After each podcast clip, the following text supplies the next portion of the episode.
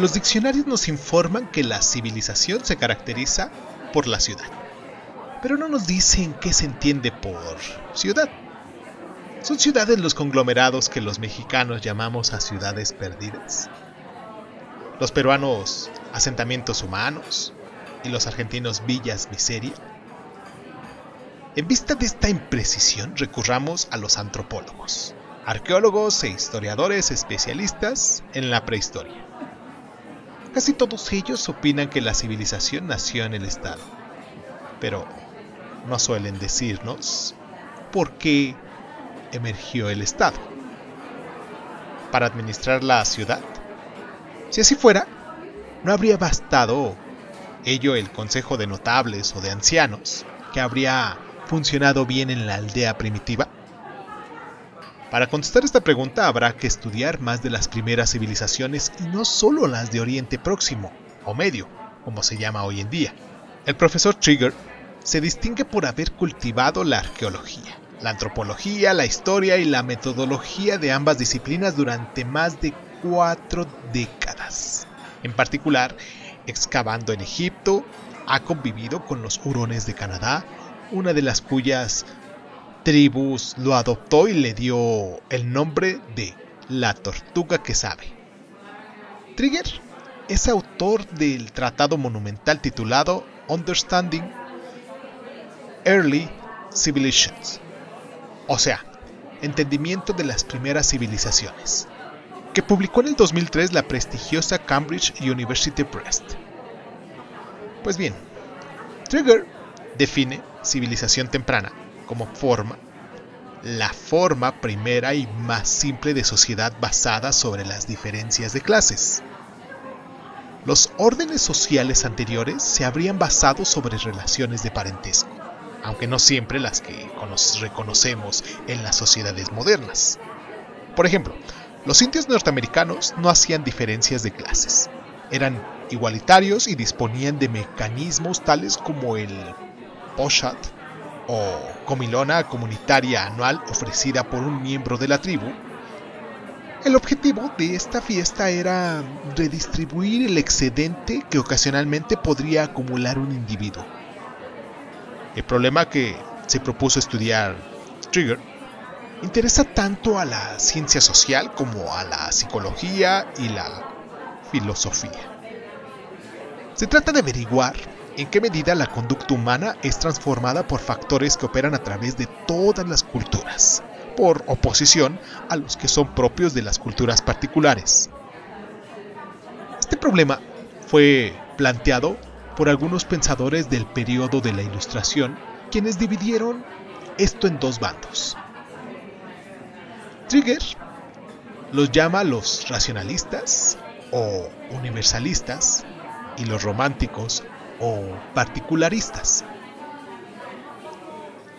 Los enciclopedistas, tales como los autores de la Constitución norteamericana y la Declaración Universal de los Derechos del Hombre, eran universalistas. Creían que todos los seres humanos son esencialmente iguales y que es posible y deseable edificar un único orden social fundado sobre la razón y la justicia. Estos racionalistas o universalistas creían tanto en la exigencia de la naturaleza humana como el progreso y más aún en la inevitabilidad del progreso.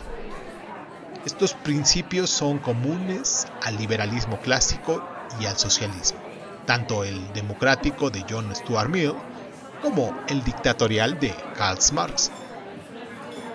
En cambio, los románticos o particularistas, tales como Gilbratista, Pico o Johannes Herder, creían que cada cultura tiene características únicas, enraizadas en la tradición y la lengua, cuando no la raza.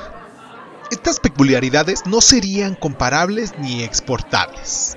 La tesis romántica fue adoptada por la contrailustración, en particular por los pensadores conservadores y más tarde por los ideólogos fascistas de diversos matices. Recuérdese la consigna nazi Brund und Borde, o sea, sangre y tierra.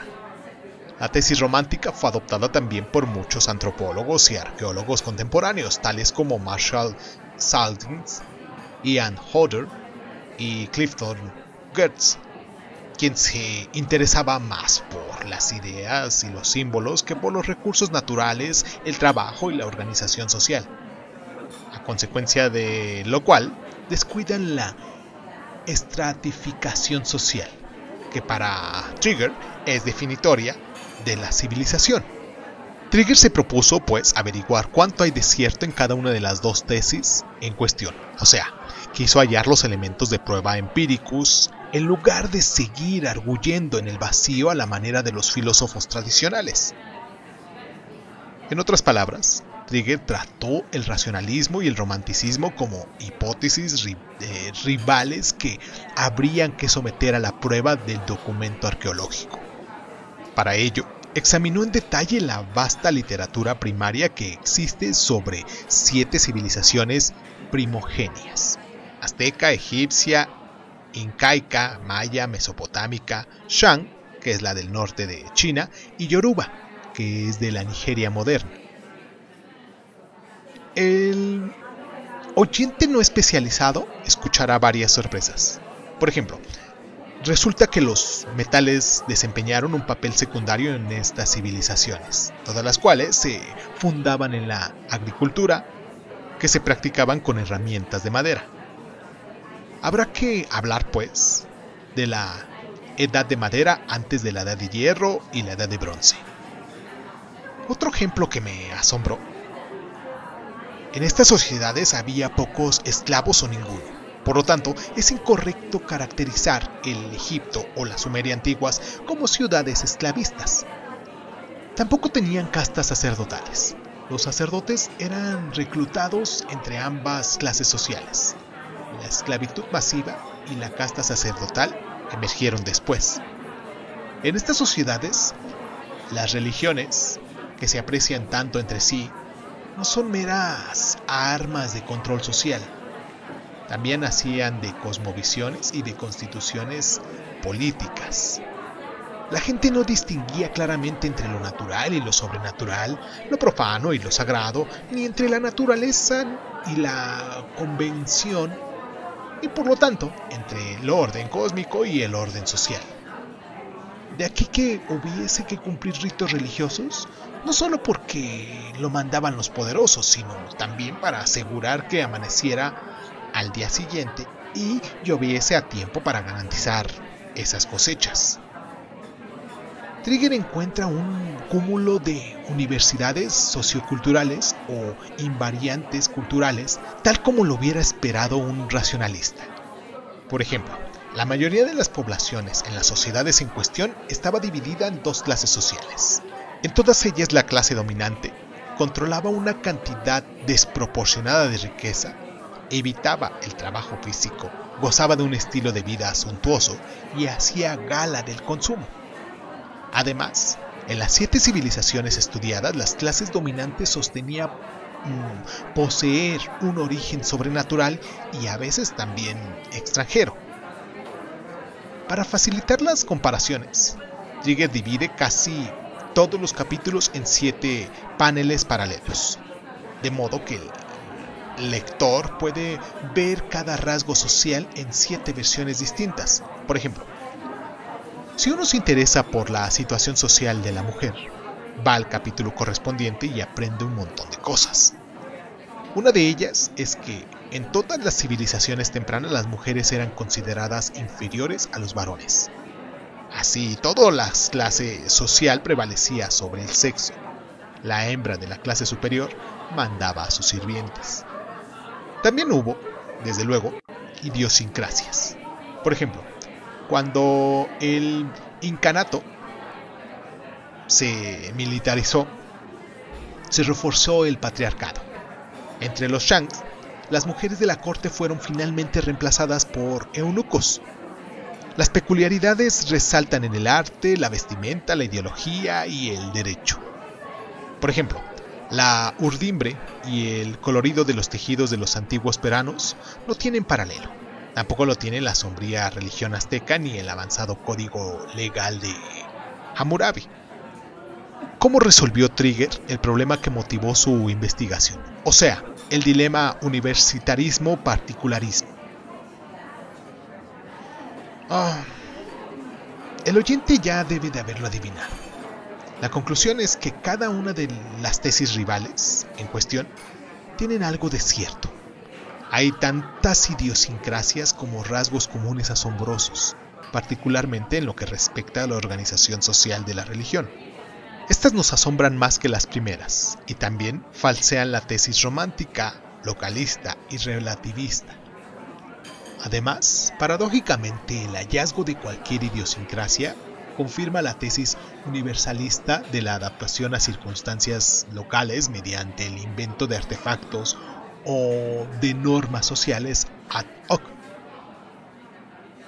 La plasticidad es propia de la naturaleza humana somos todos iguales en que nos diferenciamos los unos de los otros en algunos rasgos, aunque no en otros. En resumen, la naturaleza humana no es uniforme ni constante, como tienden a creer los biólogos, psicólogos conductivistas, sociobiólogos o economistas neoclásicos. Pero tampoco es un espejismo, como creen los constructivistas relativistas. Lo que ocurre es que la condición humana es plástica. La naturaleza y la sociedad nos esculpen y nosotros la reformamos de continuo. El contorno nos hace y nosotros lo rehacemos.